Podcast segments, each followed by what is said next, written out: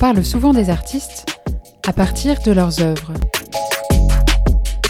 Moi, ce qui m'intéresse, c'est aussi ce qui précède, les inspirations, les pensées et préoccupations des artistes.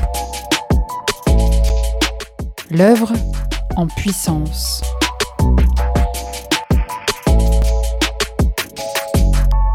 Je suis Oriane Emery et vous écoutez En aparté, le podcast qui dévoile la face cachée des artistes et de leur création. Bonne écoute.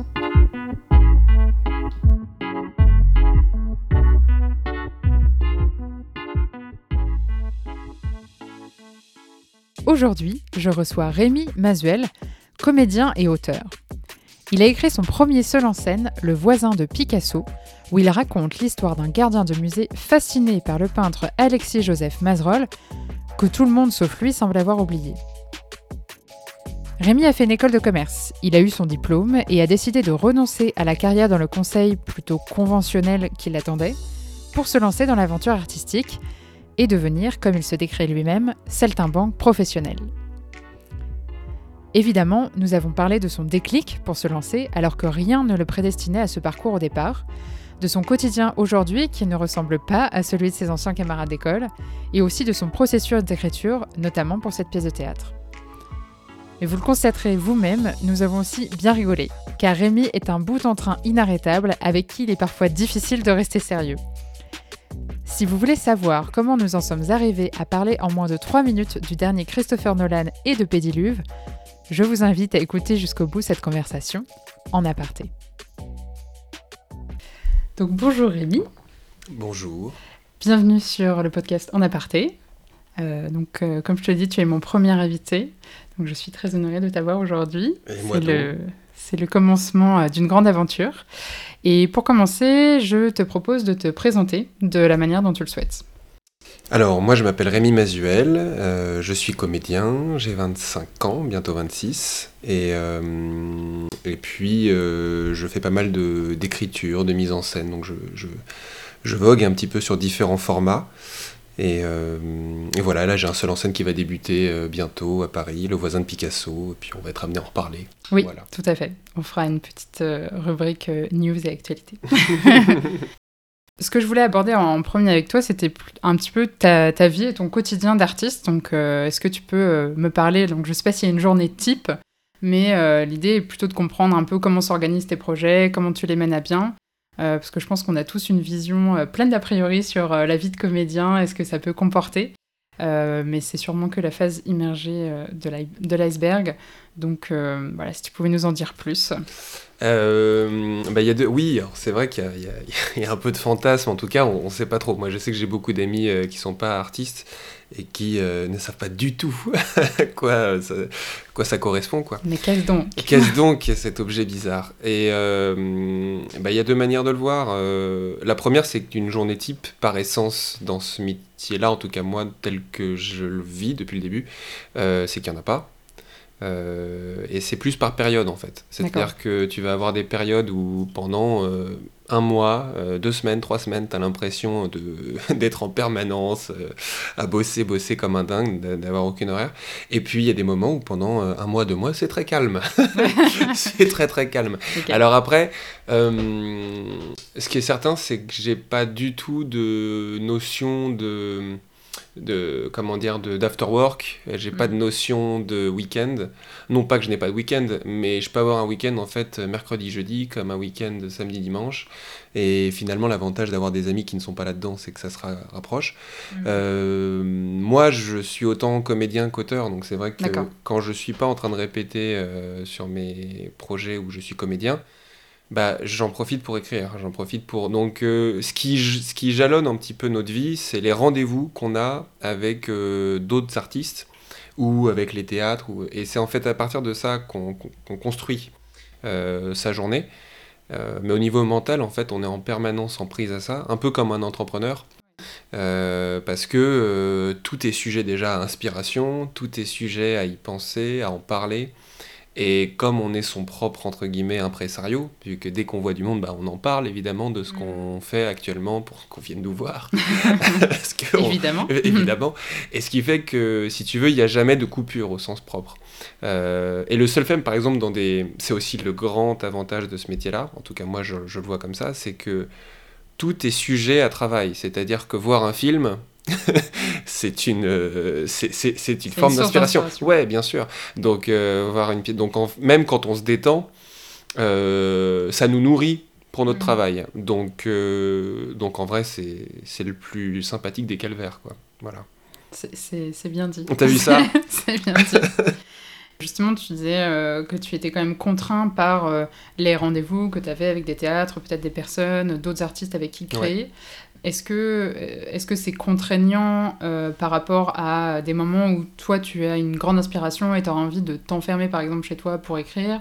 Après, je sais pas quels sont tes, tes processus et comment tu t'y prends, mais euh, Alors, c'est, comment tu jongles justement avec ces possibles contraintes, même s'il y en a peu, mais Alors moi là où je, ce qui m'arrange un peu dans cette vie, enfin on en, on en parlera plus tard sur pourquoi cette, cette vie là actuellement moi, me convient énormément, c'est que il faut être très très souple. Il y a énormément de changements de programme, d'adaptation, euh, il- et c'est aussi la- le, le grand plaisir de cette, euh, de cette réalité là, c'est que je ne sais jamais, enfin chaque, chaque jour peut être totalement changé en un espace de deux heures euh, et en fait euh, d'un coup d'un seul euh, t'as trois rendez-vous euh, deux répètes qui se greffent. Et à l'inverse tu peux avoir des annulations. Donc tout ça est très varié et variable. Mais la chance que j'aime moi c'est que euh, j'ai pas j'ai jamais fonctionné avec un fonctionnement où bah là tous les matins de 8h30 à 10 à 11h30 je travaille précisément telle chose. Je travaille quand je dois et quand je peux. Donc, euh, par contre, la grande difficulté que je trouve, moi, c'est de réussir à s'isoler. Parce que la difficulté, c'est que moi, quand je travaille, j'ai énormément besoin de silence. Et même si personne me parle, si quelqu'un est dans la même pièce, j'ai énormément de mal à me concentrer. Enfin, c'est c'est difficile à dire, mais il y a un sentiment où il faut avoir le, une sorte d'être dans une bulle, mais littéralement. Alors en ce moment, la bulle n'est pas forcément un terme très positif. Mais c'est vrai que, ouais, je... c'est plus la difficulté de s'isoler. Euh, Et comment tu fais justement pour t'isoler? Alors, je sais qu'il y en a qui travaillent la nuit. euh, moi, j'en suis pas encore là. euh, j'en suis pas encore là. Tu, tu l'envisages peut-être Je- non, mais oui, je l'envisage peut-être parce qu'en effet, euh, le grand avantage, c'est que tu n'es pas sollicitable au sens où ton téléphone va jamais sonner en pleine nuit. Mm. Mais le- la meilleure chose à faire, en fait, c'est de couper son téléphone déjà. Euh, parce qu'on y est un petit peu. Enfin, moi, j'y suis un peu accro, évidemment. Donc, euh, le fait de couper son téléphone, de pas le mettre dans la même pièce, quoi, tout simplement. Euh, ça peut être aussi par la musique, ça dépend sur ce que je travaille. Euh, et puis voilà, ouais, c'est s'isoler, s'isoler, s'isoler, s'isoler. Très bien. On Bon, trouve des moyens. Super. Je voulais parler aussi un petit peu de ton parcours, euh, parce qu'on a fait la même école de commerce. Absolument. Et c'est vrai que pour un comédien, école de commerce, c'est un petit peu original euh, comme, euh, comme étude. Donc j'ai plusieurs questions par rapport à ça. Est-ce que tu savais que tu voulais devenir comédien quand tu as intégré ton école? Et si non, quel a été ton déclic? Alors, non, je ne savais pas du tout que j'allais devenir comédien quand je suis arrivé en école de commerce. Euh, et j'ai jamais rêvé d'être comédien, plus, plus largement. Euh, donc je me suis jamais projeté dans ce métier-là en fait. Et il s'avère que j'ai énormément, et aussi avec toi, pas mal joué euh, au théâtre, à en improvisation. En fait, je me suis énormément euh, éclaté et épanoui artistiquement en école de commerce. Ce qui, pareil, peut paraître un peu paradoxal Mhm. quand on connaît pas ça. Mais il y a une vie associative très très intense. Et en vrai, l'école de commerce m'a énormément appris au niveau commerce aussi. Mais on en fait un peu ce qu'on veut en termes de formation. Euh, Mais l'aspect artistique est presque venu un peu par hasard, ou en tout cas par opportunité. alors, ça- non, c'est-à-dire que le- le- l'aspect artistique était une volonté de ma part, c'est que j'ai toujours voulu, euh, j'ai toujours été attiré par ça, et je sais que l'une des premières choses que j'ai voulu faire quand je, et d'ailleurs c'était un des points pour choisir mon école, c'était qu'il y ait une troupe d'impro. Je voulais faire de l'improvisation théâtrale, ça m'éclatait, et je- je- j'étais curieux de découvrir ça. Mais par contre, de le voir sous un prisme professionnel, ça, ça m'était mais à des années-lumière. Et alors, quel a été le déclic euh, Il y a eu en fait, euh, il y a pas mal de personnes qui, euh, à droite à gauche, quand ils me voyaient sur scène, me disaient mais qu'est-ce que tu fais en école de commerce? Voilà, bref. Mais à chaque fois, moi, je me disais c'est bien gentil de faire marrer la galerie, ou mais d'avoir un jugement professionnel, c'est autre chose. Et d'envisager d'en faire un métier, c'est encore autre chose. Et puis c'est vrai qu'il y a un moment, j'ai une cousine, Elena pour pas la citer, qui, je on la salue. Voilà, on la salue. qui, euh, je me rappelle à une soirée, euh, donc sans piternelle euh, réponse de ma part en disant oui mais c'est pas la même chose que de faire elle me disait mais j'en ai marre pourquoi tu prends pas ce risque là de toute façon tu vas bien devoir te battre pour réussir que ce soit en entreprise ou ailleurs tente ta chance quoi mm. vas-y à fond et puis tant pis si tu rates et en fait, elle m'a un peu secoué le cocotier, et c'est vrai que c'était un peu une forme de protection de ma part que de ne pas m'y lancer. Et j'ai décidé à ce moment-là, euh, j'avais une césure, donc une année où on fait un peu une sorte de break entre la, avant la dernière année d'école de commerce. Et j'avais un stage à Londres en cabinet de conseil en stratégie, donc très intéressant aussi, parce que je voulais faire ça plutôt. Et je me suis dit, les six autres mois, bah, au lieu de reprendre un stage dans une entreprise, je vais faire six mois dans un théâtre à Paris, dans un cours de théâtre professionnel, euh, le cours Cochet. Et je vais envisager les deux comme euh, deux projets professionnels. Hmm. Et puis j'ai eu ma réponse. Euh, chemin A ou chemin, chemin A, chemin B. Et, et oui, j'ai eu ma réponse. Mais c'était. en fait, c'était surtout la nécessité de me confronter à un regard professionnel euh, je m'attendais pas à ce que les gens me disent euh, vas-y à fond, euh, t'es le meilleur. Mais je voulais savoir si les gens me disaient ah, fais pas ça. va être chaud. Ouais, un conseil, le fais pas. Tu vois, juste, j'attendais juste que d'une part ça, et aussi d'envisager pendant six mois bah, ce qu'allait être un quotidien si, en effet, quelle allait être ma vie si je me lançais là-dedans. Et d'une part, cette vie-là m'a énormément épanoui, et d'autre part, personne m'a dit que je me trompais. quoi. Donc c'était plutôt la bonne nouvelle. Donc tu as eu un très bon retour euh, pendant ce, cours-là, enfin ces cours. Pareil, est-ce qu'il y, y, a eu un déclic ou c'est plutôt euh, un, process euh, au bout de ces six mois où tu t'es dit, bon, je suis plutôt dans la bonne voie, je m'éclate et j'ai envie d'essayer? En fait, ce qui m'a plu là-dedans, c'est que alors moi, j'ai jamais été, euh, j'ai jamais été euh, brillantissime en cours. Euh, j'ai toujours été juste au-dessus de la ligne rouge. Donc, c'est-à-dire que le fameux 10.1. Absolument. C'est-à-dire que moi, j'avais tendance à être un peu nul en premier trimestre. Je redressais suffisamment la barre au deuxième pour pas être inquiété au troisième. Et en gros, hmm. quand il y avait 40 personnes, bah, j'étais 29e. Quand il y avait 30 personnes, voilà, j'étais juste, j'étais toujours au-dessus de là où ça hmm. chauffait et ça, ça squeakait. Et, et le seul endroit où je je ne voyais pas pour moi de limite, où je sentais pas euh, qu'à un moment où bah, euh, ça bloquait, c'était quand j'étais sur scène.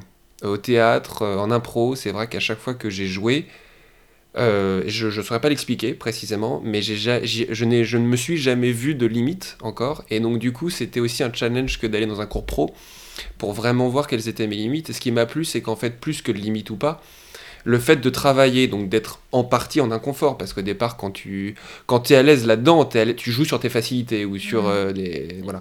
Et quand tu arrives dans un cours comme ça, par essence, on va te faire travailler sur tes difficultés. Et j'étais très curieux de voir comment j'allais réagir mentalement, psychologiquement, et en fait, ça m'a épanoui de dingue. J'ai adoré, et, euh, et puis j'ai vu que ces difficultés, une fois passées, donnaient un vrai rendu mm. et une euh, et que je, une satisfaction, une satisfaction et une, et une, capacité à être crédible et à, et à plutôt marquer quoi. Donc euh, et à partir de là, je me suis jamais posé de question de de légitimité à pouvoir faire ce métier. Parce qu'une des mm. premières choses qu'on te dit quand tu arrives dans ces cours-là, c'est que personne pourra te dire si tu dois faire ce métier ou pas. Euh, ça va être à toi de te convaincre. On peut te conseiller de changer de voie si vraiment, vraiment, euh, t'es pas, voilà. T'es pas à ta place. Ouais, voilà. Mais tu le sens vite hein, en général. Mm. Mais par contre, si t'es à ta place, c'est surtout parce que tu es heureux et parce que tu es prêt à travailler et à te prendre des coups. Parce que mm. voilà, euh, le métier de comédien, c'est pas de cartonner à chaque fois, c'est de réussir à dépasser les difficultés et à être suffisamment persévérant pour, euh, ouais, pour pas lâcher, quoi, pour, pour, pour c'est dépasser les difficultés. C'est essentiellement une question de ressenti.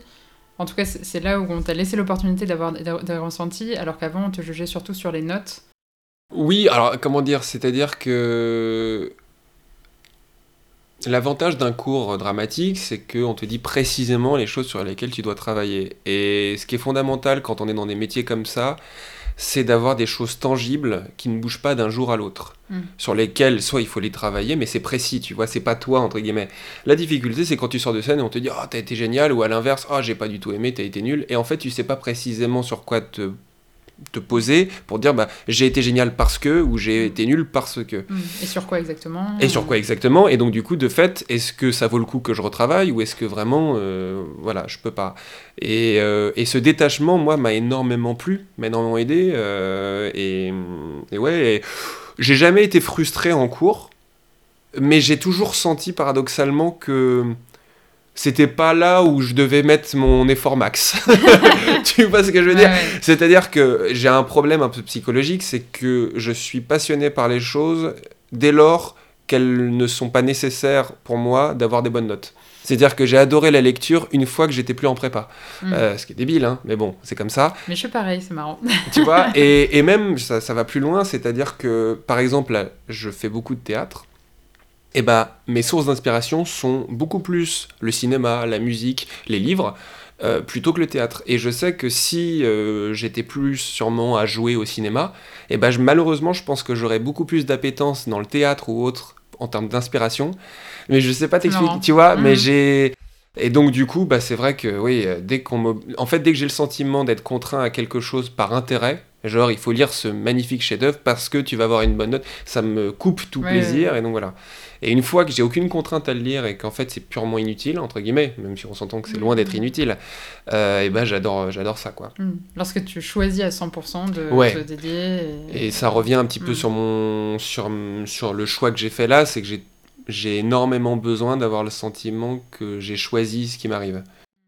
Mm, Voilà, c'est aussi. Donc pour toi, une- la vie d'artiste, c'est un choix que tu ne regardes pas aujourd'hui? Non, du tout, du tout, du tout. Non, non, vraiment pas. Et euh, même là, avec Est-ce le. que tu crois que c'était une vocation C'était nécessaire?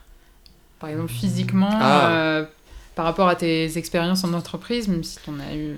Bon, t'as pas des années d'en- d'entreprise, non, mais. euh, euh, les stages peuvent, peuvent aussi. euh, Est-ce que tu as eu ce ressenti-là de euh, mon besoin de liberté est tel que je ne pourrais pas vivre euh, dans un bureau de, de 8h à 18h tous les jours euh, Alors en fait, il y a deux choses. La première, c'est que c'est vrai que ceux qui me connaissent le savent. j'ai toujours tendance à être attiré par là où les gens ne vont pas. Donc tu vois, par essence, c'est vrai que c'est vrai que j'ai un peu ce principe de contradiction qui est très ancré en moi. Et mais depuis tout petit, hein. Et, et c'est vraiment pas euh, conscientisé. C'est-à-dire vraiment, je, C'est naturel. Ouais, c'est-à-dire que je vois les choses qui me plaisent et je me, ré- je, je me rends compte en général que les choses qui me plaisent, pour la plupart, c'est souvent parce qu'elles sont différentes de... Voilà. Moi, quand je vois toute une troupe qui va à gauche, c'est vrai que je serais plus curieux d'aller à droite. Pourtant, je suis pas spécialement agoraphobe, mais par rapport à l'entreprise, ce qui est pas terrible du tout, mais je suis convaincu que j'aurais été bon en entreprise, mais je pense que je n'y aurais pas été heureux. Et en fait, euh, plus qu'une question de vocation artistique, c'est cette vie-là qui, je pense, moi, euh, me convient et était faite pour moi. Et cette vie-là, c'est cette vie où, en fait, euh, il y a des jours où je peux totalement librement avoir le sentiment de pouvoir aller euh, lire ou, sortir ou que sais-je. Et puis des jours où je vais bosser euh, de, de 8h jusqu'à 2h du matin. Et des semaines entières où je vais bosser très fort. D'autres moments où je vais me relâcher. Mais ce côté incertitude et hors de la routine me convient parfaitement à ma nature. Parce que je ne supporte pas de faire des choses ou de devoir faire des choses ou devoir être à des endroits par, pour le simple fait qu'il faut que ça soit comme ça. Surtout Tu- lorsque c'est pas forcément justifié. Oui, après. c'est-à-dire que moi Mm. j'ai besoin de- d'un sens très précis à tout ce qu'on me demande. Et le- et il y a ça, et puis l'autre euh, fait qui me pousse à me dire que c'est le bon choix, c'est que je j'adore la hum, responsabilité que j'ai par rapport à mes propres réussites ou échecs. Je travaille énormément avec d'autres personnes, je suis pas Mhm. du tout euh, le responsable à 100% de ce qui m'arrive, du tout, loin de là. Mais par contre, je sais que si je me trompe, eh ben, il y a que moi, euh, si tu as blâmé, et je vais jamais être dépendant de quelqu'un au-dessus de moi qui, par politique, par intérêt, par que sais-je, ou voilà, euh, m'aura bloqué. euh, et moi, ça m'évite, si tu veux, de, de devoir me dire, bah, si j'ai pas réussi ça, c'est c'est par la faute des autres. Ce côté, la faute des autres, moi, me... T'as plus l'impression d'être maître de ton destin. Oui, c'est ça, c'est ça. Et ça, c'est quelque chose où j'ai toujours eu besoin d'avoir le sentiment d'être maître euh, de, ouais, de mon destin. quoi. C'est une phrase très belle. On dirait un super-héros. C'est un peu cliché, mais, mais, mais je comprends totalement. C'est hyper intéressant. Pour continuer sur l'aspect un peu commerce, euh, aujourd'hui, il n'y a pas que la phase de je lis, je m'inspire, je fais des répètes. Il y a ici, euh, tu parlais d'être ton propre impresario. J'imagine qu'il y a aussi euh, cette autre phase de la vie d'artiste. Est-ce que tu peux nous en parler un petit peu plus en détail et peut-être euh, est-ce que tu, tu, vois des choses qui ont été intéressantes dans tes études qui te servent aujourd'hui et qui font que finalement ton parcours a une certaine continuité hmm. logique? Bah, Ce qui est très drôle, c'est que oui, c'est-à-dire que je suis entré en prépa, j'avais pas du tout l'idée de devenir comédien. Euh, je suis entré en école de commerce, non plus, j'avais pas l'idée. Et en fait, actuellement, dans ma vie de tous les jours, je vois à quel point ces deux formations-là ont été, euh, ouais, super importantes pour ce que je suis aujourd'hui et la manière dont j'aborde les choses. Parce que j'avais quand même l'intuition que même s'il y avait un côté artistique, il y avait quand même un business derrière et qu'il y avait une nécessité, si tu veux en vivre, de comprendre quelques variables économiques. Mais je pensais pas que c'était à ce point, ah, finalement.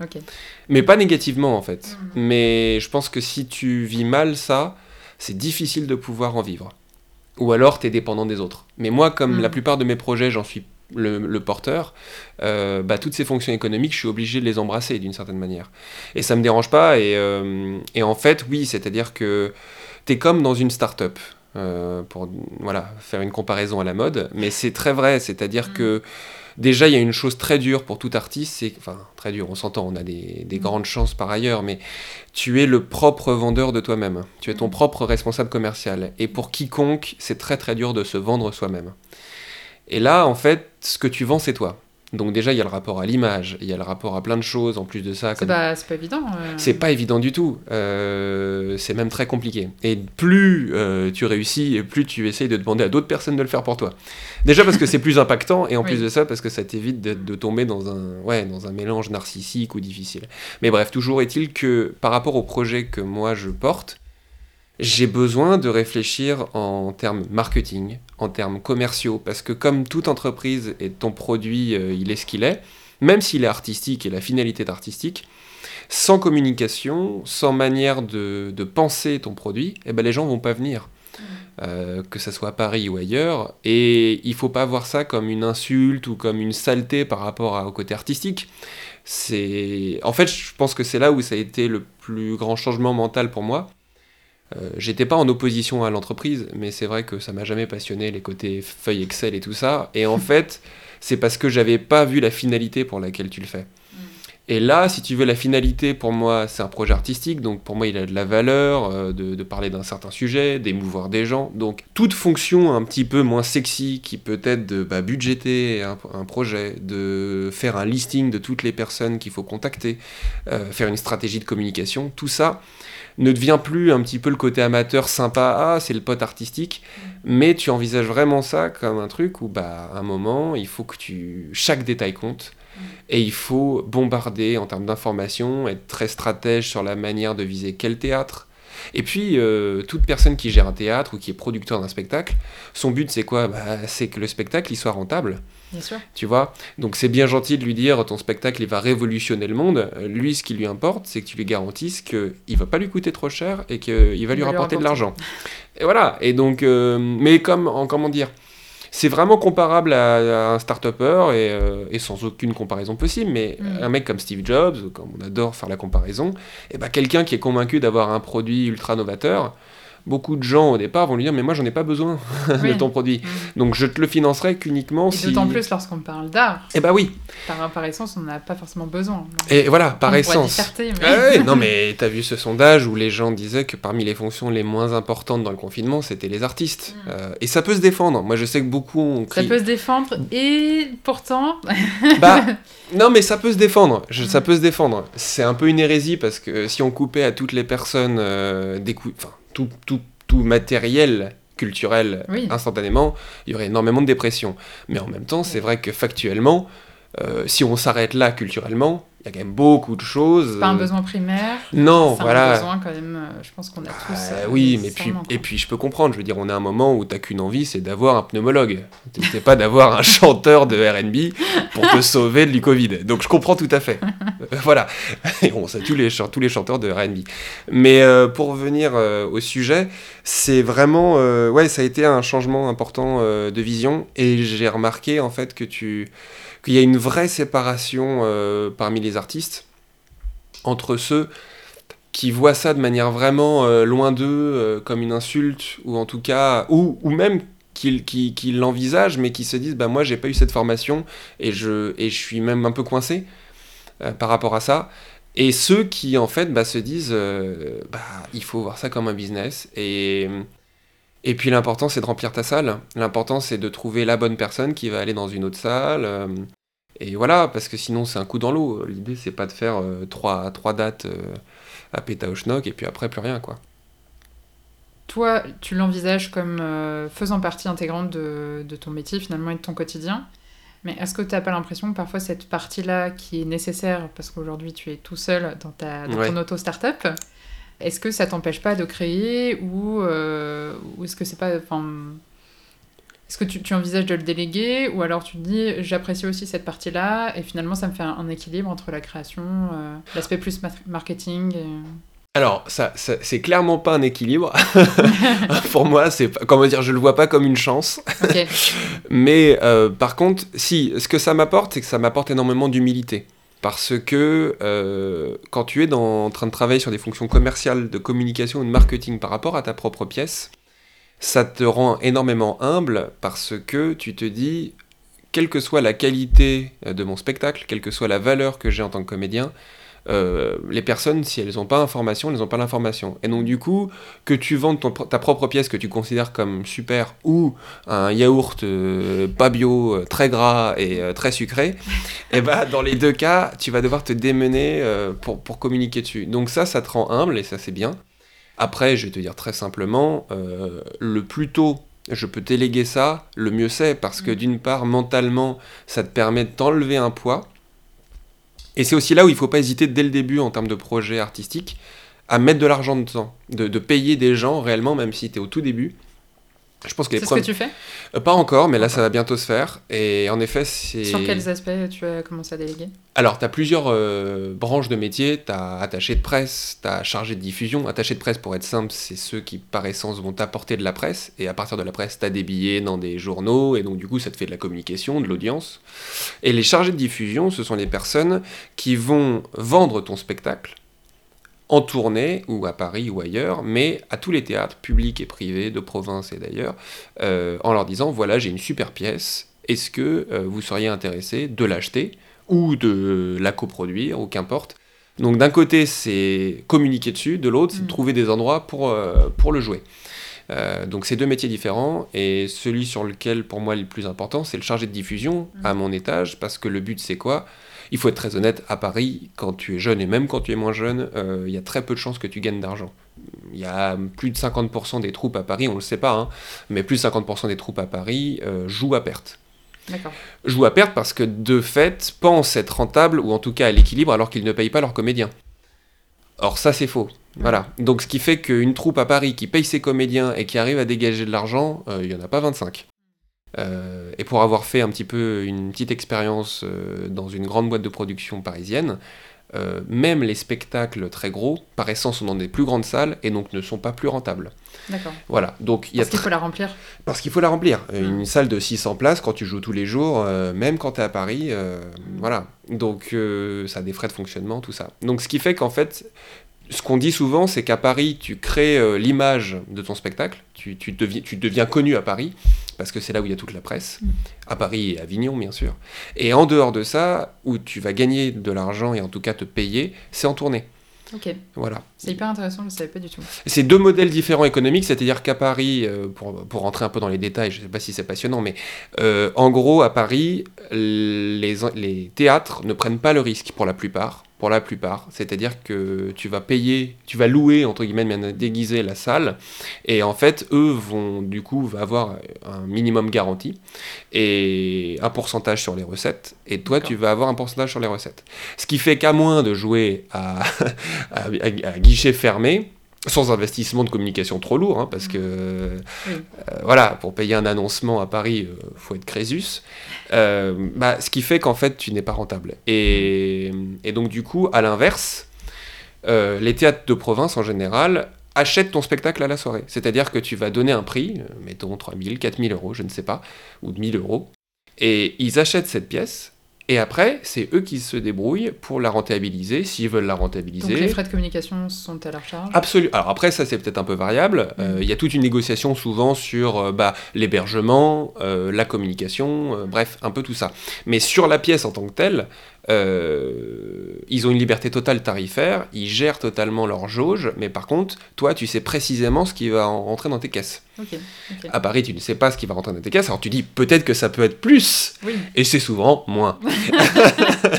spoiler alerte. Euh, spoiler alerte, voilà. Mais, euh, mais voilà, donc c'est un peu ça. je ne sais plus ce que je disais avant, mais... On parlait de l'art comme un business comme les autres finalement. Oui, c'est ça. Oui, non, non, non, non. Et euh, oui, c'est-à-dire que ouais, c'est important d'avoir euh, à l'œil ça parce que. Et en fait, oui, ce que je vois actuellement, voilà, c'est-à-dire que moi, je le vois pas comme un équilibre nécessaire. Le plus tôt je peux détacher ça, le mieux c'est. Mais par contre, ce que je ne voyais pas avant et que maintenant je vois différemment, c'est de le prendre comme un jeu. C'est-à-dire qu'une fois où en fait c'est imparable, tu peux pas t'en passer. Tu ne peux pas te passer de communiquer aux gens les informations, d'essayer de te rendre attractif. Et c'est et en fait soit tu le vois comme un calvaire, soit tu le vois comme un jeu. Et une fois que tu le vois comme un jeu, le mentalement c'est différent. Tu le vois plus comme une emprise mentale et donc du coup ça ne me péricle. Voilà, la question mm. était au départ ça. Mm. Ça ne me gêne pas sur mon projet artistique à côté. Sur ça ne me mm. coupe pas de l'inspiration, ça ne me gâche pas la vie. C'est parfois pénible à faire, mais c'est un jeu. C'est un jeu. Tu vas changer la perspective pour ouais, c'est ça, attrayant. Voilà. Mais bon, c'est. Je pense que c'est une belle manière de voir les choses. Écoute. même pour euh, d'autres, euh, même quand on n'est pas comédien, je pense que c'est une bonne chose à faire. Ouais, je pense que c'est pas idiot quand, quand tu es obligé de faire quelque chose, de le prendre plus comme un jeu. On a euh. tous des contraintes et des obligations. Donc, Et ça, c'est intéressant aussi, c'est-à-dire que j'ai beau faire un, un métier pardon, qui peut paraître magnifique, passionnant, voilà, tout ça et, et tutti quanti tu as toujours des choses ultra hum, hum, embêtantes, très barbatives à faire, pas passionnantes du tout. Et donc du coup, tu peux pas y échapper. Et quel que soit ton métier, tu es obligé d'avoir ce, genre de choses-là. Donc après, c'est est-ce que c'est trop lourd pour toi de les faire par rapport au plaisir que tu peux avoir, ou est-ce que tu es capable de pouvoir les, les changer en termes de... Ouais, d'abord? Super intéressant. Aujourd'hui, donc tu vis à Paris, euh, on a dit que c'était pas évident de remplir sa salle, surtout quand on doit la louer, euh, etc. Comment tu fais? Enfin, Est-ce qu'aujourd'hui euh, tu arrives à être à l'équilibre ou tu vis sur, tes économies? Alors, après, si c'est pas indiscret. Du tout, du tout, du tout. Il y a deux choses très importantes. La première, c'est que j'ai un diplôme d'école de commerce et que depuis le départ, quand je me suis lancé en tant que comédien, je me suis toujours refusé à travailler en tant que comédien si le projet artistique ne me plaisait pas. Pour la faire simple, je me suis toujours refusé à aller euh, faire de la figuration à Disneyland. Hmm. De toute façon, j'aurais été trop grand pour jouer plus tôt. tu ne rentres pas dans la mascotte. Je ne rentre pas dans les mascottes. Il faut savoir que c'est souvent des femmes d'ailleurs, et petites, qui ah jouent les personnages masculins. Voilà, je... Oh spoiler alerte, beaucoup d'exclus sur cette interview. Euh, donc, on en apprend tous les jours. Et oui, oui. Euh, mais plus sérieusement, donc déjà, ce qui fait que je me suis toujours dit, si je dois trouver des moyens d'avoir des revenus, et que j'ai pas de projet artistique qui me le permette, j'essaierai toujours d'exploiter mon diplôme d'école de commerce plutôt que de faire euh, un métier qui ne me plaît pas et qui n'est pas pour moi hmm. comédien. Euh, donc du coup, ce qui fait que j'ai pas mal fait des petits boulots. Euh, j'ai été amené à vendre des, des écouteurs, des bouchons d'oreille pour les personnes qui allaient à des concerts à Bercy. D'accord. C'est quand même assez sympa. Euh, donc voilà, les gens ça qui. reste dans le milieu du spectacle. Euh, un tout à fait, tout à fait. C'était pas forcément voulu, mais c'était le cas. J'ai vendu du caviar. euh, alors ça, c'est pareil, improbable, au Grand Palais. Voilà. Là, tu te retrouves avec tous les grands chefs pendant deux jours. Et tu le faisais, par exemple, une partie de ta journée tu Alors non, en fait là c'était et missions, le- c'était des missions. Ah, C'est-à-dire qu'en fait là c'était Mm. sur deux jours Ah oui, oui, ou pendant deux jours. euh, Voilà, c'est ça. mm. J'ai fait des salons comme ça, donc c'était assez assez drôle. Et puis plus récemment, j'ai fait six mois à mi-temps. Euh, là pour le coup, c'était à mi-temps pour pouvoir me permettre de pouvoir travailler à côté euh, mon théâtre dans une boîte de production de théâtre à Paris. Ce qui m'a permis de pouvoir énormément apprendre de choses. J'étais payé au lance-pierre, puisque dans ces entreprises-là, en fait, ils payent très très cher euh, des personnes qui sont très très hautes et qui bossent très très fort. Et après, c'est il n'y a pas de middle management pour la faire à l'anglaise, et du coup, c'est que des stagiaires en dessous. Mm. J'étais le seul qui était en CDD mi-temps. Tu l'avais négocié ou c'était Je l'avais né- en fait, je l'avais négocié et la chance que j'ai eue, c'est qu'au moment où j'ai postulé de manière euh, libre et j'étais un peu aidé, euh, en fait, l'histoire, c'est que le, la, la personne qui était en stage pour cette- ce poste-là venait de partir et ils étaient en rush. Et comme dans ces boîtes-là, c'est toujours à la dernière minute, vu que c'est euh, flexibilité à mort, euh, bah, j'ai j'ai- j'ai eu un coup de bol énorme. Et après, donc, ça m'a fait six mois où j'ai énormément appris de choses au contact euh, de, de personnes très intéressantes. Mm. Euh, Oui, pour le coup, c'était alimentaire, mais ça Ouais, permis d'en apprendre un petit peu C'était plus c'était sur- un alimentaire intéressé parce Voilà. qu'en fait, tu vois, c'était pas, je bossais pas dans une boulangerie quoi. Mhm. J'étais j'étais au cœur du réacteur et ça m'a énormément appris sur le côté business D'accord. Et sur le fait d'en faire un jeu. Mhm. Parce que là-dedans, c'est que ça. J'ai passé ma vie à travailler pour des pièces où tu te dis d'extérieur, mais ils doivent cartonner, des, des one-man shows, des trucs où tu te dis, mais il y a une communication de dingue, ça doit cartonner. Et en fait, non. Le, les nerfs de la guerre, faut remplir ces salles.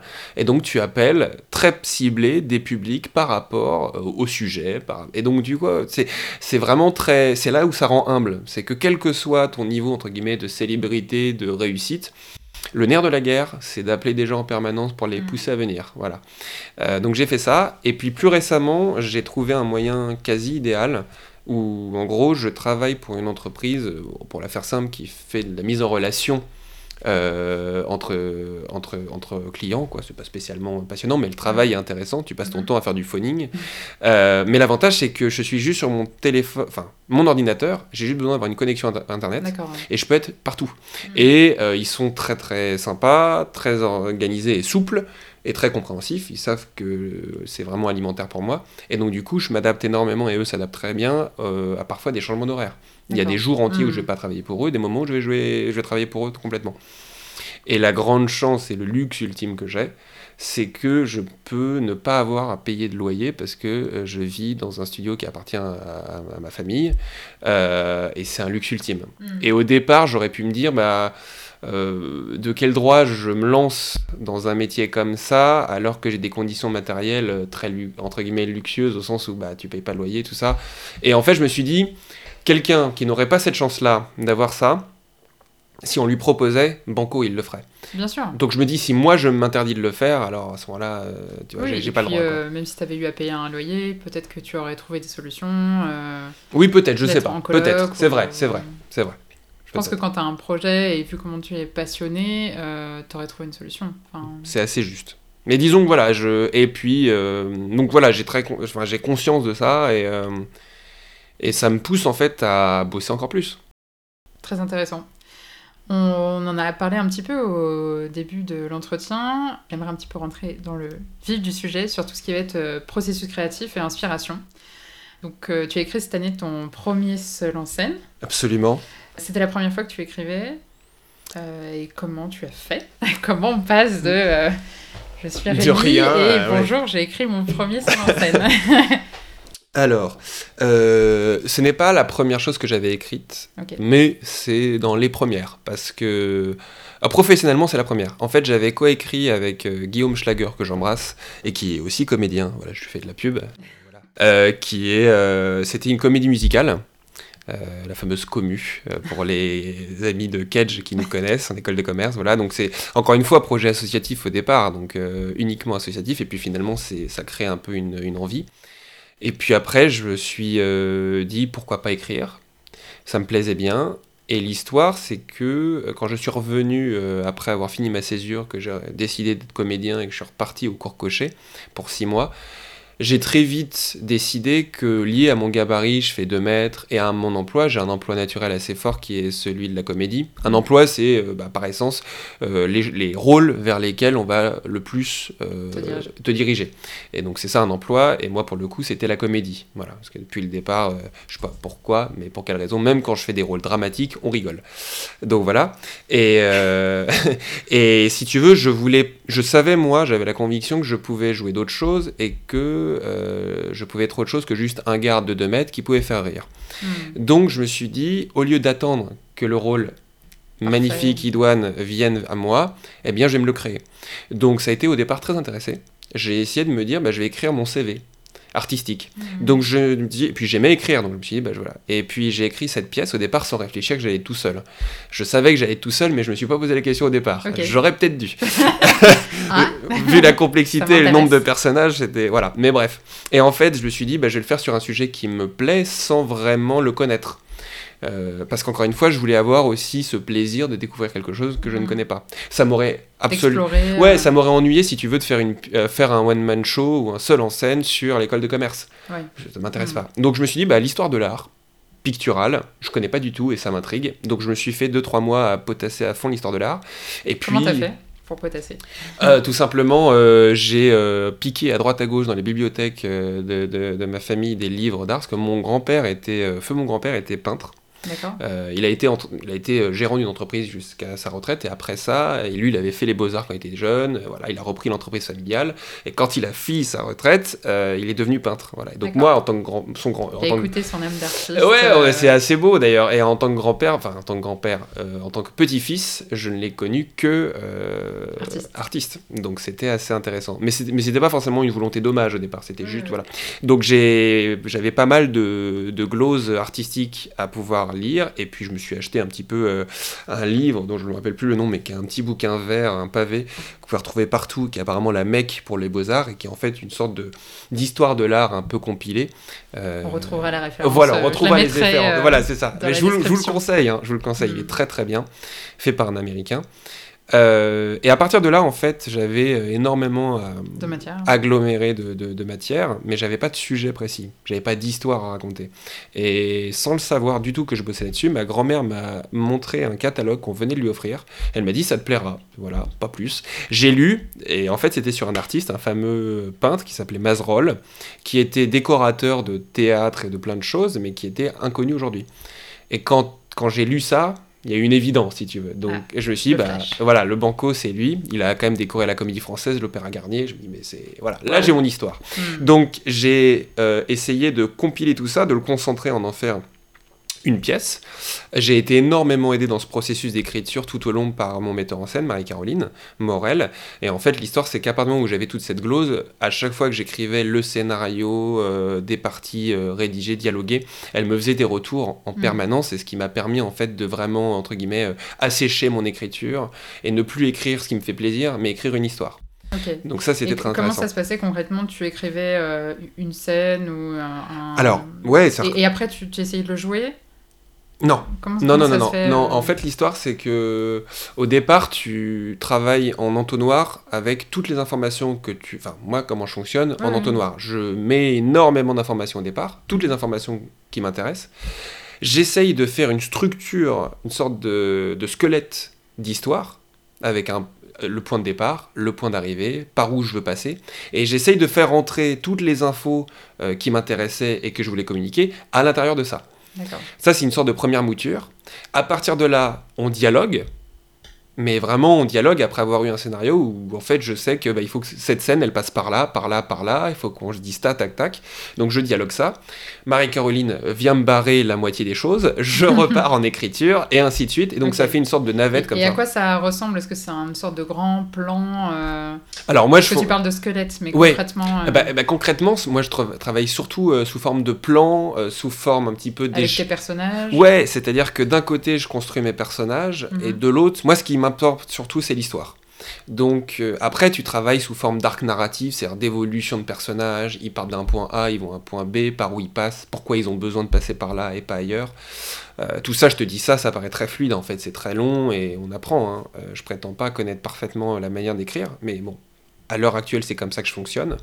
Et l'histoire, c'est qu'à partir de là, tu fais un plan comme si tu faisais un plan de, De les fameux, mais oui, de paragraphes argumentés, comme on les faisait en quatrième en Petit histoire un, géo. Mais oui, petit. Et en fait, c'est ça, c'est-à-dire que tu as l'intro, la conclusion, grand 1, grand 2, grand 3, qui sont des grands thèmes Mm. que moi je voulais aborder avec et voilà thèse antithèse synthèse hein voilà non alors c'est pas thèse antithèse synthèse mais c'est un peu l'idée quand même Intrigue. ouais twist. non mais oui un- non mais c'est un peu ça c'est un peu ça et une fois que j'ai vraiment mais dans le détail euh, un truc très matriciel je dialogue et l'idée du dialogue en fait toute l'idée du dialogue c'est que tu ne le sentes plus ce plan mais Mm. qu'en fait il apparaisse à la fin comme euh, faisant que tout a un sens Hmm, c'est le décor. euh, Absolument, ça doit être le- la chose qui doit être la moins visible et en même temps la plus fluide. la plus fluide et la plus absorbée quoi.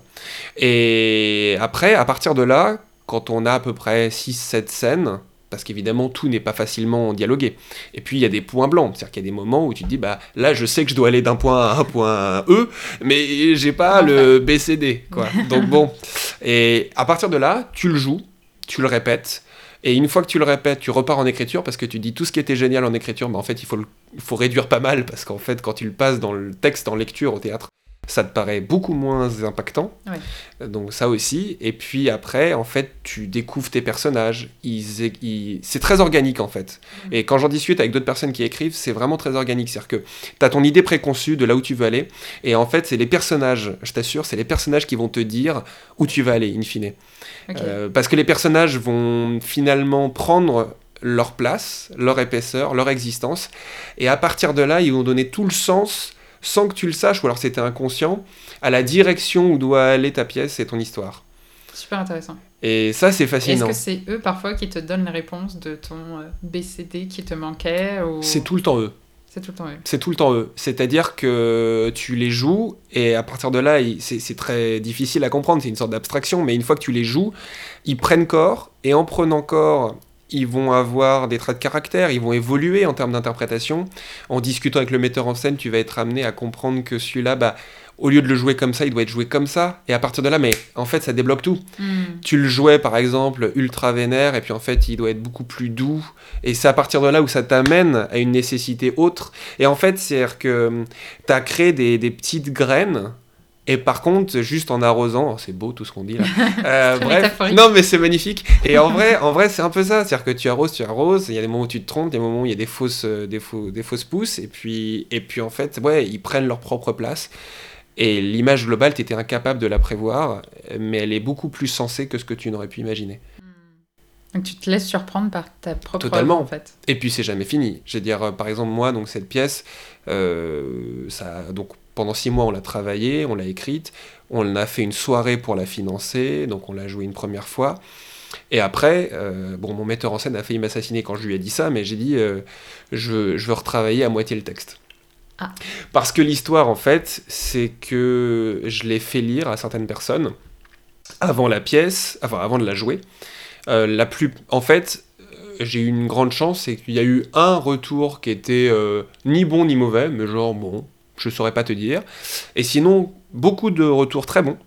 J'ai pas envoyé à 500 personnes, hein, mais dans les retours que j'ai envoyés, voilà, euh, très bons. Et un retour négatif. Ah. Mais très intéressant, au Ça t'a mis la puce à l'oreille. Bah, au départ, je me dis, bon, comme c'est qu'un seul, bon, et puis ce qui me sortait comme problématique, entre guillemets, je le reconnaissais, mais j'en prenais euh, le, le pari de l'accepter, tu vois, de l'assumer. Mm. Bon, ça paraît un peu théorique comme ça, mais. C'était quoi, par exemple, qui était reproché hein Euh, c'était de dire, en fait, le, et c'est intéressant par rapport à cette pièce, cette pièce, donc du coup, il y avait une, pour cette personne, il décelait une forme de, euh, de co- comment dire, d'affrontement, de collusion, entre d'un côté une pièce à tiroir euh, de plein de petites scènes artistiques Mhm. qui, ref- qui touchent au milieu de l'art, à ce que c'est que d'être un artiste, voilà, donc qui touche à la, à la grande histoire de l'art.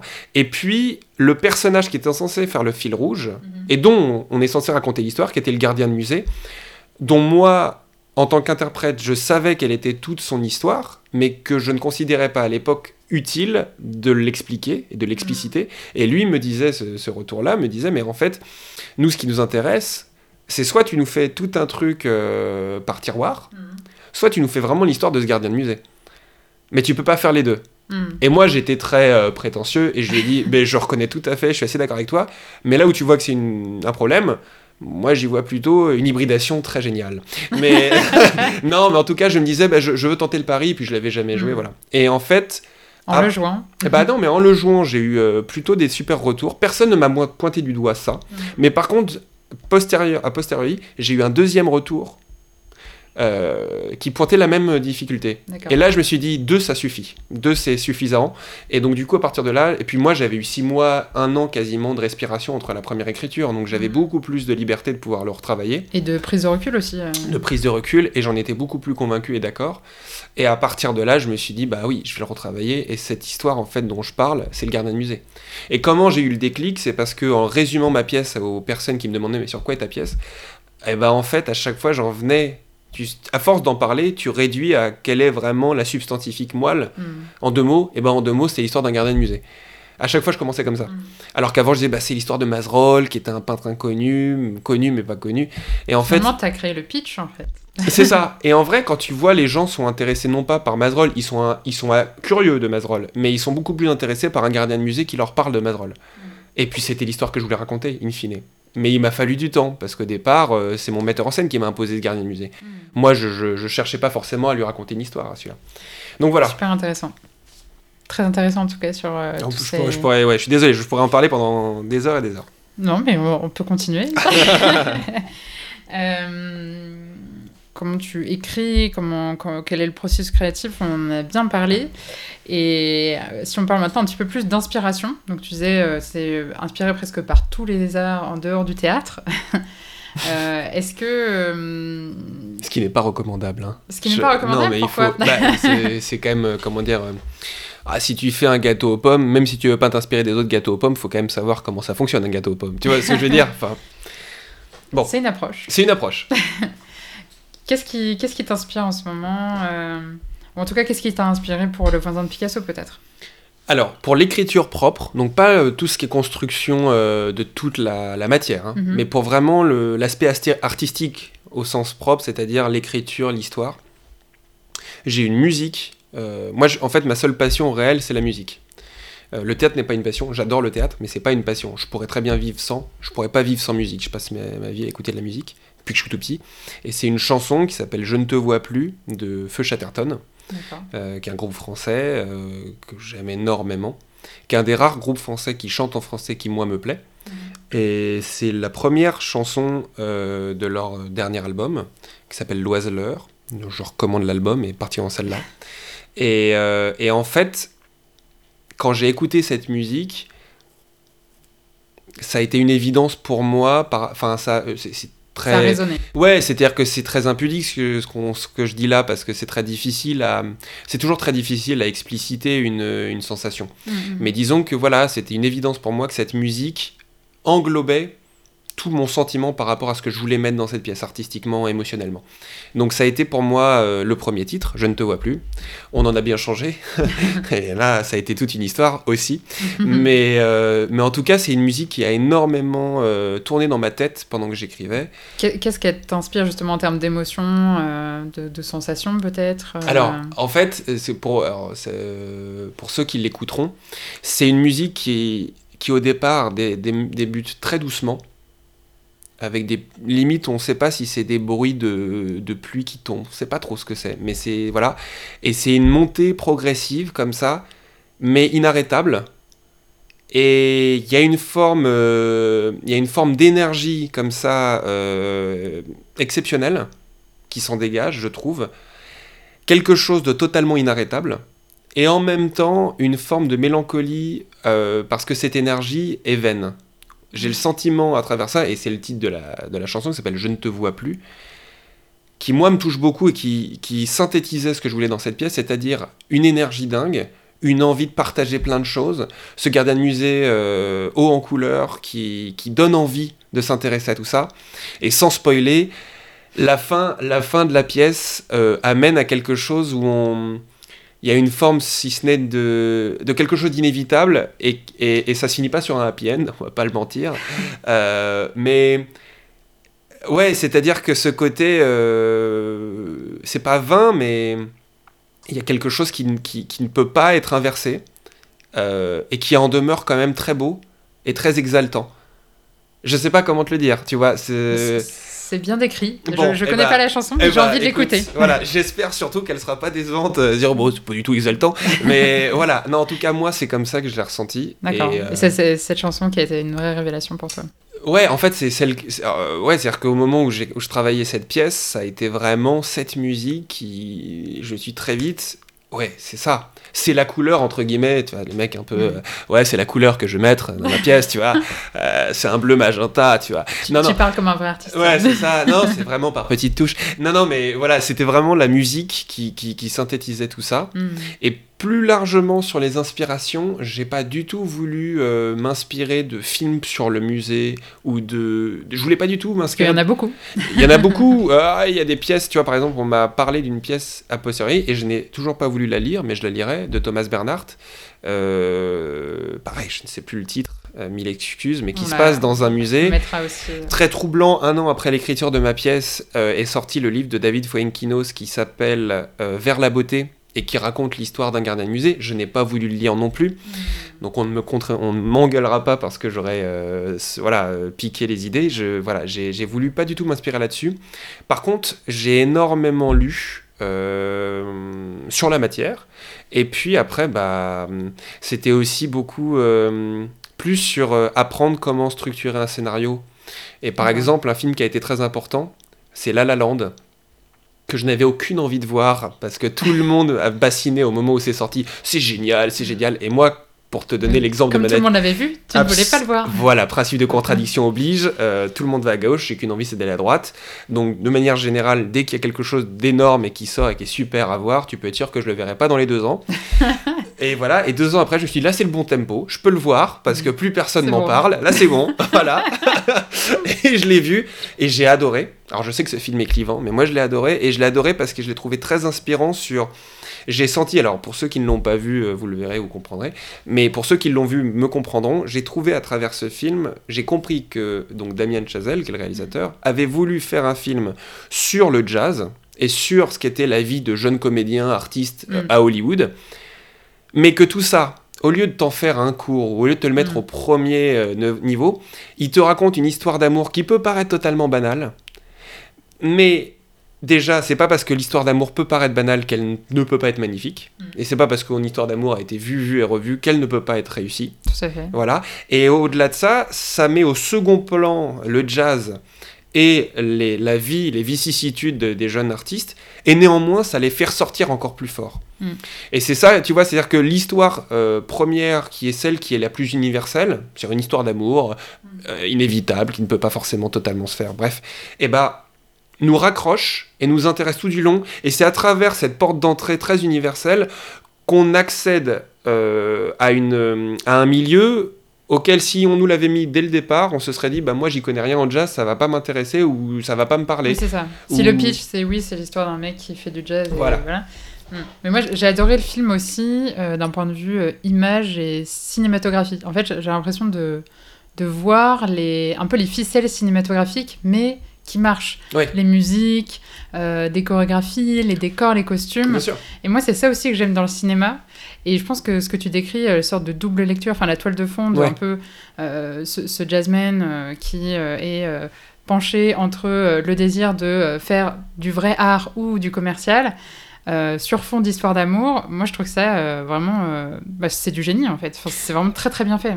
Ouais, j'ai trouvé ça brillant et ça faisait vraiment écho à ce que je voulais raconter dans ma pièce, c'est-à-dire l'un des sujets pour moi qui est immuable par rapport à la vie d'artiste, c'est euh, la permanente euh, difficulté de se dire est-ce que euh, j'en fais mon métier, j'ai réussi à en vivre et jusqu'à quel point je suis j'accepte entre guillemets des compromissions? Je dis entre guillemets parce que c'est Mhm. vraiment selon la perception de chacun.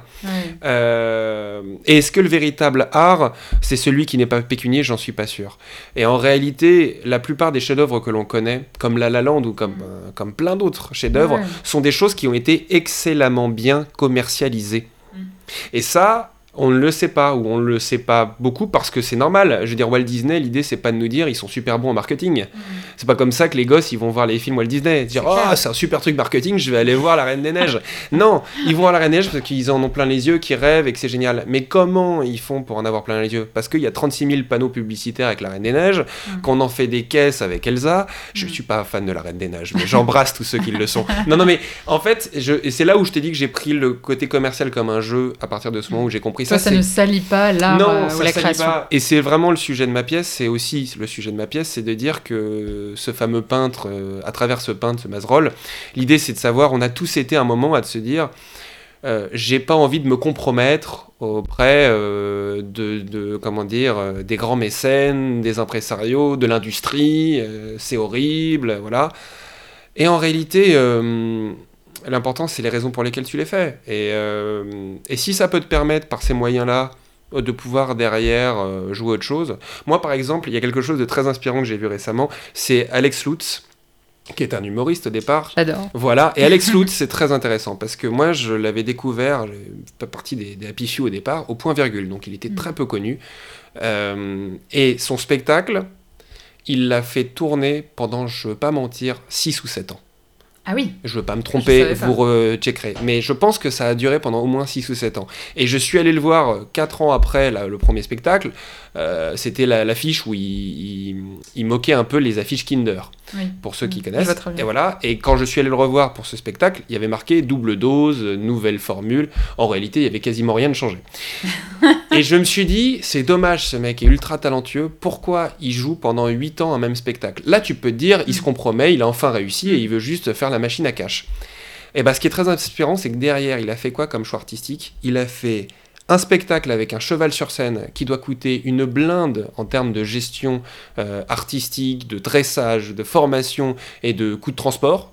Parce que euh, c'est pas une La logistique. Ouais, euh, la logistique avec la eh ouais, un, un cheval sur scène. Et donc, et donc là, déjà, chapeau. Le spectacle est génial, enfin, moi, je trouve. Mais au-delà de ça, j'ai trouvé ça in- inspirant. Et il a fait un, il a fait un film qui s'appelle euh, Guy, que je recommande à tout le monde, qui est magnifique. Vous finirez pas euh, hyper heureux, mais c'est magnifique comme film. Et c'est pareil, j'ai compris qu'en fait, tout ce, premier spectacle auquel il a énormément tourné, il s'est dit un truc très simple je vais me faire énormément d'argent avec celui-là parce qu'il tourne, qui marche bien et que les gens viennent. Pourquoi je m'interdirais de le faire? Je les oblige pas à venir. Ils viennent, tant mieux. Oui, puis il prenait. Enfin, s'il a continué, j'imagine qu'il prenait un certain plaisir à le faire aussi. Parce que Voilà. Sinon. Et je pense qu'il avait déjà en tête le fait qu'avec cet argent, il pourrait financer le reste et des projets qui seraient peut-être plus ambitieuses, Mm. novatrices. Et je pense que c'est toujours une question d'équilibre. C'est-à-dire que en art comme ailleurs, et surtout en art, il y a toujours un équilibre à avoir entre les moyens de ta création et les ambitions de ta création. Ouais. Les moyens, c'est financier, et les moyens, bah, il n'y a pas 36 manières de les avoir. Mm. Et pour les avoir, bah, au départ, il faut peut-être faire ce qui marche. C'est voilà. Alors je te dis ça. euh, On te souhaite que le voisin de Picasso soit ton. je voilà et j'aurais pu faire un truc beaucoup plus consensuel. J'ai essayé quand même, euh, voilà. Mais hum, c'est aussi euh, important de se rendre accessible à tout le monde. Je j'ai jamais cru que c'était flatteur de se dire qu'il y a que 10 personnes dans la salle qui comprennent ton spectacle. Mm. Moi, euh, je sais qu'il y en a. enfin, c'est très facile de critiquer Jean-Luc Godard, tout ça. Mais euh, j'ai un problème avec Jean-Luc Godard. Je- J'adore son premier film, À bout de souffle, que je recommande à tout le monde. Mais il y a d'autres films que j'ai vus, Le Mépris, d'autres. Et en fait, si tu veux, j'ai tellement la sensation, et je vais peut-être passer pour un profane et un inculte au cinéma, c'est pas grave, mais je le dis. euh, Il faut imposer ses Ouais, choix. Et voilà, on le dit comme on le pense, on n'a pas peur, on dénonce. et euh, j'ai toujours vraiment eu du mal avec ces personnes dont j'avais le sentiment qu'ils se, ils se satisfaisaient, ils se gossaient, ils, se, ils prenaient un tel plaisir à... L'art pour l'art, un peu. Mais c'est même pas ça, si tu veux, parce que pour moi, l'art pour l'art, c'est l'art qui, qui touche, qui émeut, et tu peux faire euh, passer beaucoup de choses, mais il faut émouvoir d'abord. Et l'émotion, c'est être au contact du public, quel qu'il soit. Et le problème, c'est que ces gens-là, enfin, j'ai eu le sentiment sur certaines de ces œuvres, une telle volonté de se mettre à distance du public. Et, euh, et à un moment, tu as l'impression d'être juste en vase clos avec des critiques pour se masturber le samedi soir. Euh, je suis désolé, là, le- ce podcast prend une autre tournure. Mais je, non, mais je viens par là qu'il y a, il y, a, il y a un côté tellement. euh, pff, Et, c'est frustrant parce qu'il a des talents de dingue, de réalisateur, de voilà. Mais je pense que c'était pas lui qui devait écrire ce scénario. Sincèrement, il aurait pas dû. Alors après, qui suis-je hein, J'ai 25 ans, j'y connais rien et je suis voilà. Mais bon, voilà. De, On a le droit d'avoir un avis. Voilà, de mon avis profane, euh, je, je, je, suis et ça m'inspire énormément les personnes qui arrivent à faire des spectacles grand public hmm. et qui en même temps arrivent subtilement à te faire bouger des choses. Tu vois, un réalisateur comme Paul Verhoeven c'est lui qui a fait Robocop, donc tu vois, voilà, c'est lui qui a fait Starship Troopers, qui est c'est du génie absolu. Euh, et en fait, ce réalisateur-là, euh, Starship Troopers, tu peux le voir premier degré comme un film d'action américain. Il faut sauver les États-Unis, New York est en danger, donc le monde est en danger, avec des aliens, tout ça. La classique. La classique, la bimbo, euh, tout ça, bref. Et en fait, derrière, il y a une telle critique subtile et fine de, de, l'industrie militaire américaine, euh, du patriotisme à outrance, de toute cette mascarade de l'entertainment, divertissement et en même temps militaire, et là, tu, tu, touches au génie. Parce que mm. tu sais que ce mec, avec ce film, il a réussi à toucher autant le mec paumé d'Oklahoma euh, qui boit de la bière, et j'aime aussi, aussi la bière, hein, et voilà, et qui s'est pris ça au premier degré, qui a adoré. Et puis, il a aussi touché euh, des critiques qui vivent dans le marais et qui sont euh, plutôt godards mm. et qui ont vu la critique. voilà. Et, mm. et c'est ça, moi, je trouve le génie de, de ces mecs-là. Et je pense que c'est l'ambition qu'on doit avoir artistiquement. C'est toucher tout le monde. Pour des raisons peut-être différentes, mais l'idée, c'est quoi? C'est d'avoir une communion. C'est que les gens soient au même endroit, au même tout le monde, mais être quand même capable euh, finalement d'exprimer ses ambitions artistiques aussi. Oui, de, alors l'idée c'est pas d'être plat, c'est pas d'être, euh, c'est pas de plaire à tout le monde, mm. mais c'est de, c'est de pouvoir potentiellement s'adresser à tout le monde. Mm. L'idée c'est pas de forcément plaire à tout le monde, mais c'est de s'adresser à tout le monde. Mm. Et c'est ça le plus important. Moi, ma pièce, elle aurait pu très bien s'adresser uniquement aux personnes qui ont fait des 5 ans aux Beaux-Arts. Mais ça m'intéressait pas. Parce que moi, j'ai pas fait 5 ans aux Beaux-Arts et que j'aurais été curieux de, voilà, de, de, découvrir ce que, ce que je prétends euh, présomptueusement euh, en parler dans ma pièce. Très intéressant en tout cas. Euh, on arrive euh, à la fin de, de, cette interview. Je te propose de passer aux petites questions flash. on a beaucoup de parlé de, de lecture, d'inspiration, mais est-ce que en ce moment tu lis quelque chose? Oui, absolument. je viens de finir un super, c'est une trilogie euh, de Philippe Kerr. Euh, j'avais jamais lu Philippe Kerr, c'est un romancier euh, de polar, et ça s'appelle La trilogie berlinoise. C'est exceptionnel. Ça se passe, donc ces trois tomes, il y en a deux qui se passent, un pendant les JO de Berlin en 38, il me semble, je ne vais pas dire de bêtises, juste avant la Seconde Guerre mondiale, donc la montée du nazisme, tout ça. Et le deuxième se passe en 39, donc après le pouvoir et l'annexion de, de la France, tout ça. Et le troisième se passe en 47 après la reddition allemande et ça se passe en Autriche. Les deux autres se passent à Berlin. Et c'est, tu suis en fait un détective privé qui s'appelle Bernard Günther et qui du coup n'est pas dans cette, cette habitude post Seconde Guerre mondiale, euh, d'en mettre plein la gueule les nazis, c'est pas bien, c'est des méchants. évidemment que c'est pas bien que c'est des méchants, hein, qu'on, ne me méprenne pas. Mais ce que je trouve intéressant, c'est que c'est un mec qui est un détective privé qui ne sert que son propre intérêt et qui a quand même des problèmes moraux Mhm. Mais il y a des arcs narratifs d'évolution de, personnages géniaux, euh, et puis c'est des intrigues euh, où il doit retrouver des personnes, parce qu'il est détective privé, et qu'à l'époque c'était surtout les personnes disparues, malheureusement. Et il est obligé d'être dans des intrigues où en fait, bah, t'as tout, à part lui qui est un personnage fictif, tous les personnages avec lesquels il va travailler ou rencontrer autres ont existé réellement. Donc c'est les Hermann Göring, c'est les euh, Heydrich qui était le responsable des SS, Himmler, tout ça.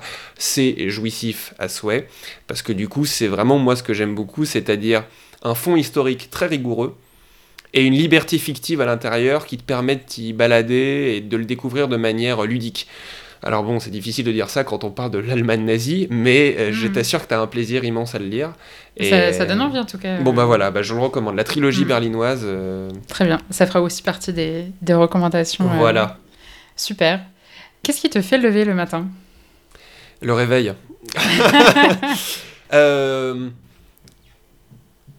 Une... Je... je me pose pas cette question. Et c'est plutôt positif en fait je ne me pose pas la question. Euh, je, je, me lève parce qu'il faut se lever, en fait. Et par contre, il ne m'arrive jamais de me dire j'ai aucune envie de me lever parce que ma journée va être chiante, horrible, euh, dure, euh, j'ai pas envie de cette journée. Hmm. Ça, par contre, ça m'arrive jamais. Et je pense que c'est mon plus grand luxe. mais pour le reste, non, je me dis jamais waouh, aujourd'hui j'ai la patate, quoi. Je, je suis pas de cette nature, si tu veux. Hmm. Parce que je suis toujours insupportable, toujours bavard et toujours avec la patate. Mais, euh, mais par contre, ouais, je, je me, dis, je me dis jamais, euh, je, veux, je veux être après-demain. Euh, ça m'est jamais arrivé encore aujourd'hui, donc je croise les doigts. C'est plutôt bon signe, tant mieux. Qui admires-tu le plus? Ah, c'est dur cette question. Il y a une réponse un peu évidente, mais bah si, bref, voilà, on va le dire en premier, euh, il y en a plein d'autres. Ah, ah alors je vais dire deux, tu m'autorises à en avoir Allez, deux. Deux. Deux parce qu'il y en a un, alors il y a Alexandre Astier, évidemment parce que euh, pour la liberté euh, de pouvoir attaquer des sujets qui paraissent pas du tout abordables, et accessible et les rendre. Euh, le, principe même de la vulgarisation et en même temps de l'intelligence de rendre un, encore une fois du double discours, c'est-à-dire d'avoir une histoire qui se tient, qui est drôle, qui est émouvante, euh, que ça soit Camelot, que ça soit euh, même son premier film, hein, Monsieur et Madame Hansen, sur l'histoire de l'amnésie, et puis et puis en tant que comédien, et puis pour Camelot, ne serait-ce que pour Camelot. Pour Camelot déjà. Pour Camelot déjà. Cette œuvre merveilleuse. voilà, plus précisément pour la saison 4 de Camelot, 5 pardon. 5, euh, là où il quitte, où il remet l'épée dans le. Voilà, on, a, marché de niche, mais voilà. en fait, c'est la saison la plus sombre. Les vrais comprendront. Ouais, parce que c'est la saison la plus sombre et mm. c'est la plus géniale, je trouve, personnellement. Paradoxalement, la plus drôle. Et d'où l'intérêt en fait d'avoir toujours une, une, tragédie qui se trame. C'est toujours plus propice au rire en fait, euh, d'avoir un vrai drame. Et le problème des comédies qui marchent pas en général, c'est des comédies où il n'y a pas d'enjeu, mmh. où en fait bah il n'y a pas de problème de vie ou de mort. C'est quand il y a un problème de vie ou de mort que ça devient très drôle parce que il y a une nervosité, il y a un truc et mmh. ouais voilà. C'est ça qui est fou. Ouais, c'est, mais c'est ça qui est beau aussi. Et l'autre, l'autre vraiment, pour moi qui m'inspire énormément, c'est Nicolas Jarre. Euh, qui est un musicien. Euh, musicien. Euh, c'est le seul artiste. Alors, moi, du coup, parce que c'est de la musique, donc c'est ce qui m'inspire le plus. Et en fait, Nicolas Jarre, c'est la... un artiste, si tu veux, où je n'en suis pas à me dire ce que je vais écouter de lui, est-ce que ça va me plaire ou pas. C'est-à-dire que quoi qu'il fasse, je l'écoute. Et si je l'ai pas aimé la première fois, je sais qu'il va m'en falloir 6 ou 7 mais je sais toujours qu'au moment où je commence à l'apprécier, ça me grandit. Donc voilà, il y a, y, a, y a, des choses comme ça euh, assez, euh, assez fascinantes avec Nicolas Jarre. Et je recommande un film qui, malheureusement, là, est sûrement bientôt terminé, de Pablo Larraín, qui est un réalisateur chilien, qui a réalisé euh, No sur le référendum sous Pinochet, ah qui, a fait le film sur Jackie Kennedy, qui mm. s'appelait Jackie. Et là, qui a fait un film qui s'appelle Emma, sur une danseuse chilienne de reggaeton. Pour ceux qui me connaissent, c'est totalement improbable que je me retrouve dans une salle de cinéma à voir ça. et ben, je ne savais pas que c'était Nicolas Jarre qui avait fait la, musique de, cette, de, ce film. J'y suis allé parce que j'adore le réalisateur. Et je me suis pris une claque. Je l'ai revu une deuxième fois avec un ami. Ce film est magnifique, je le recommande à tous ceux qui veulent le voir. Je crois qu'il est sur en streaming, il est disponible. Et la musique là-dedans est sublime. Et euh, Nicolas Jarre, c'est un musicien qui fait à 80% des musiques instrumentales. Et moi, je suis beaucoup plus touché par la musique instrumentale, parce qu'elle me permet vraiment... Euh, elle, me donne un terrain de jeu pour mon imagination, et c'est ce qui, ouais, me, me donne le plus d'émotion. Et c'est quelqu'un de tellement inspirant par rapport au, au risque qu'il prend, euh, à la vision qu'il a. De toute façon, Astier comme Jarre sont des artistes qui ont une vision réelle de ce qu'ils veulent faire, de ce qu'ils ont fait, et du monde dans lequel on vit. Euh, on n'est pas forcé d'être d'accord, mais j'aime bien ces personnes qui se passent leur temps aussi à se remettre en question, mm. qui commencent par toujours se dire qu'est-ce que moi je peux faire différemment, voilà, et qui sont pas très moralisateurs. C'est une approche que, que tu essayes d'avoir aussi? Bah, Je pense toujours qu'il est beaucoup moins payant euh, d'essayer de dire aux gens qui ce qu'ils font est mal et voilà ce qu'ils devraient faire, plutôt que de dire bah moi j'essaie de faire ça, ou ce personnage-là il galère là mais je vais essayer de le faire passer par là. Et après, vous prenez ce que vous voulez. Mais j'ai jamais. Déjà, parce que moi, je fonctionne pas comme ça. C'est-à-dire que si tu me dis qu'il faut faire les choses comme ça, tu peux être sûr qu'à 90%, je les ferai pas comme ça. Ça, je pense qu'on a compris. On a compris, voilà, on a compris. Et donc, du coup, bah, j'essaye d'éviter cet écueil quand je crée et quand j'écris. Voilà. Très intéressant. Est-ce qu'il y a quelque chose qui t'a fait rire récemment? Euh. Oui. Ça peut être quelqu'un qui tombe dans la rue. Un truc qui m'a fait rire récemment, oui. Alors c'est c'est euh, c'est pas un truc entre guillemets, c'est un groupe. sur internet, mais je suis un peu réticent à le, à le déflorer parce que il est très de niche. C'est vraiment un tout petit groupe actuellement et j'ai. Bon, oh yes, une pépite. Ouais, c'est une pépite. c'est un ami qui a l'habitude de me. Alors je sais pas si certains sont familiers avec les groupes qui s'appellent les groupes Nurshi. Donc c'est Chineur en verlan et c'est le principe, c'est que chaque groupe a un thème et ça permet d'être vraiment euh, une ouverture pour tous ceux euh, qui veulent mettre des choses sur ce thème. Et il y a notamment un très bon Nurshi qui s'appelle Nurshi de Pédiluve, où chaque jour des gens postent des photos de Pédiluve. Le Pédiluve, c'est là où on se nettoie les, pieds quand on va à la piscine. Voilà, je le recommande, celui-là. Mais celui qui m'a fait rire récemment, c'est un Nurshi, et je dis l'idée de la personne est géniale, ça s'appelle Nurshi d'un camion qui double un autre camion.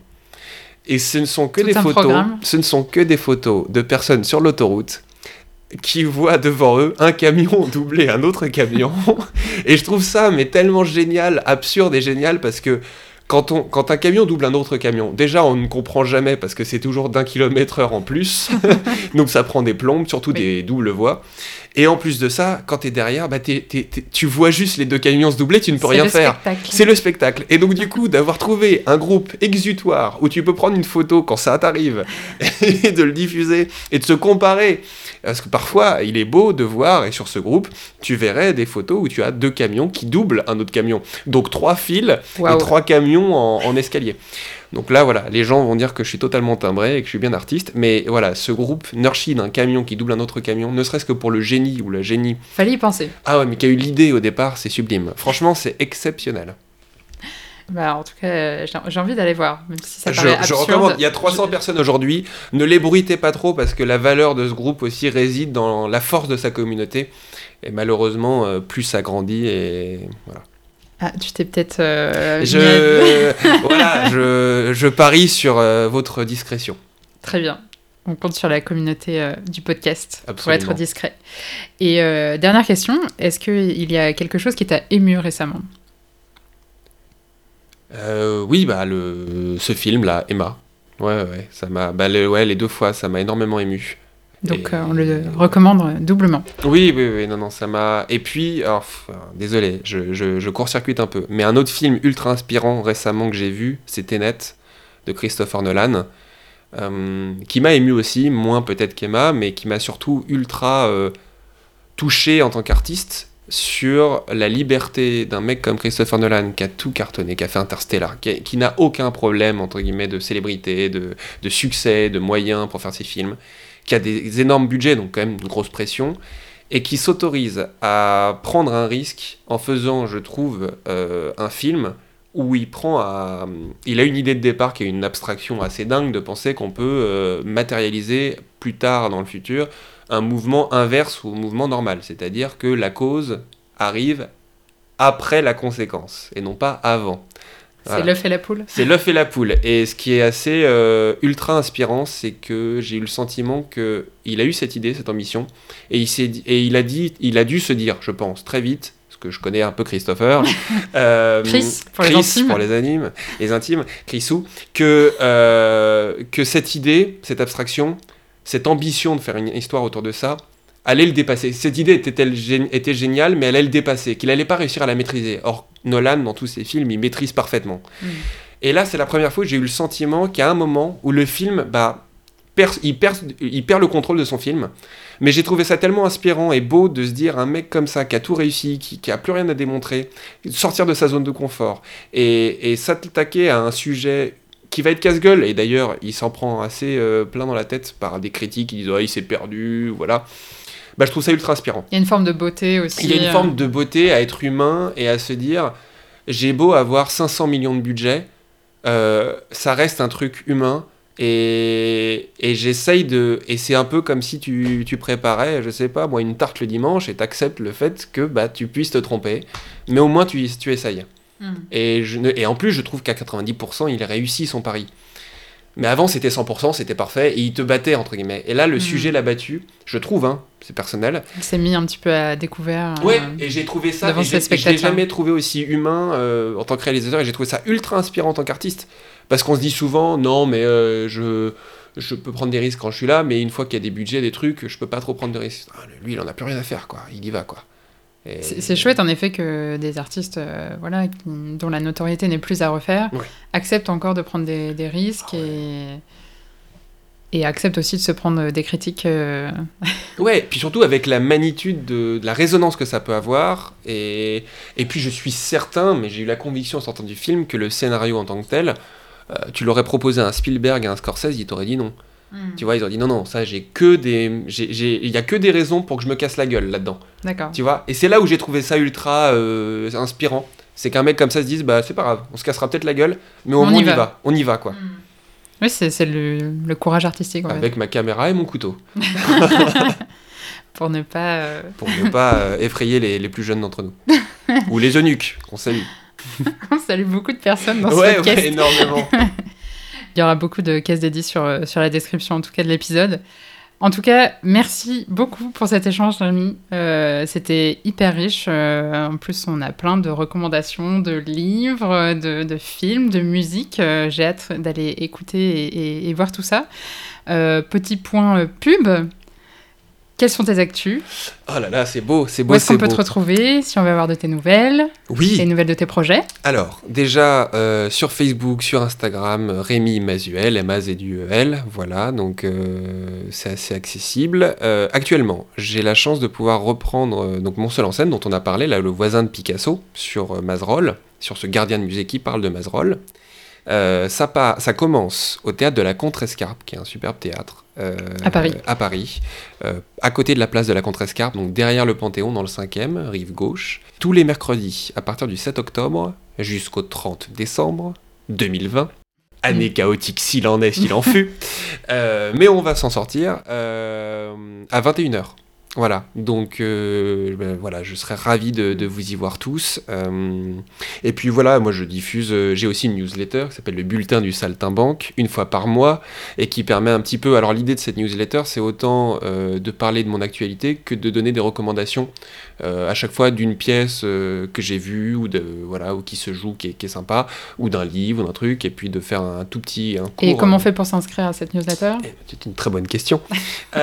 Eh bien, en fait, c'est simple. Euh, le lien est, euh, est ancré euh, sur, sur Facebook. On peut me contacter très facilement si on veut le faire. Sur Instagram aussi. Donc voilà, les informations Très sont bien. assez accessibles. Très clair. Eh ben, merci encore, Rémi, et on ira tous te voir au théâtre de, la Contrescarpe très bientôt. Merci, partir d'octobre. Merci infiniment. Et je, je, je, je- je complète un petit peu l'actu. Euh, Il y a un court métrage qui s'appelle Saltimbanque, qui n'a rien à voir avec le bulletin du Saltimbanque. Euh, qui est porté par Duncan Talouette, qui est un comédien, ami, euh, et Clément Surcouf, qui est réalisateur. Et le court métrage a été fait. euh, N'hésitez pas à taper Saltimbanque sur. Il est pareil, il est en lien dans tout ce que j'ai mis sur YouTube. Faire des vues, ça nous apporte énormément de visibilité et c'est important. Et en gros, la série, euh, on essaye de la faire acheter. Donc si quelqu'un connaît euh, les producteurs à OCS, Ciné-Série et autres euh, grands producteurs de télé euh, en France, nous sommes vendeurs ou plutôt acheteurs. Donc voilà, n'hésitez pas. N'hésitez pas, je pense que c'est une belle conclusion. N'hésitez jamais et merci beaucoup de m'avoir accueilli. Avec grand plaisir. À bientôt. C'est encore moi. Merci beaucoup d'avoir écouté ce premier épisode jusqu'au bout. J'espère qu'il vous a plu. Et si c'est le cas, n'hésitez pas à le recommander autour de vous en le partageant à une ou deux personnes, ou même plus. En tout cas, ça m'aide beaucoup pour faire découvrir le podcast au plus grand nombre, donc un grand grand merci à vous. Pour ne rien manquer sur la sortie des prochains épisodes, vous pouvez me suivre sur les réseaux sociaux en tapant en.aparté.podcast sur Facebook, Instagram et LinkedIn. N'hésitez pas aussi à m'écrire via ces réseaux pour me dire ce que vous avez pensé de ce premier épisode. Je suis vraiment preneuse de tous vos retours. Vous pouvez également me partager des recommandations d'artistes que vous aimeriez que j'interviewe dans ce format et pourquoi pas me mettre en contact avec eux si vous les connaissez. D'ici là, je vous souhaite une très bonne journée ou une bonne soirée et je vous dis à très bientôt pour de nouvelles conversations en aparté.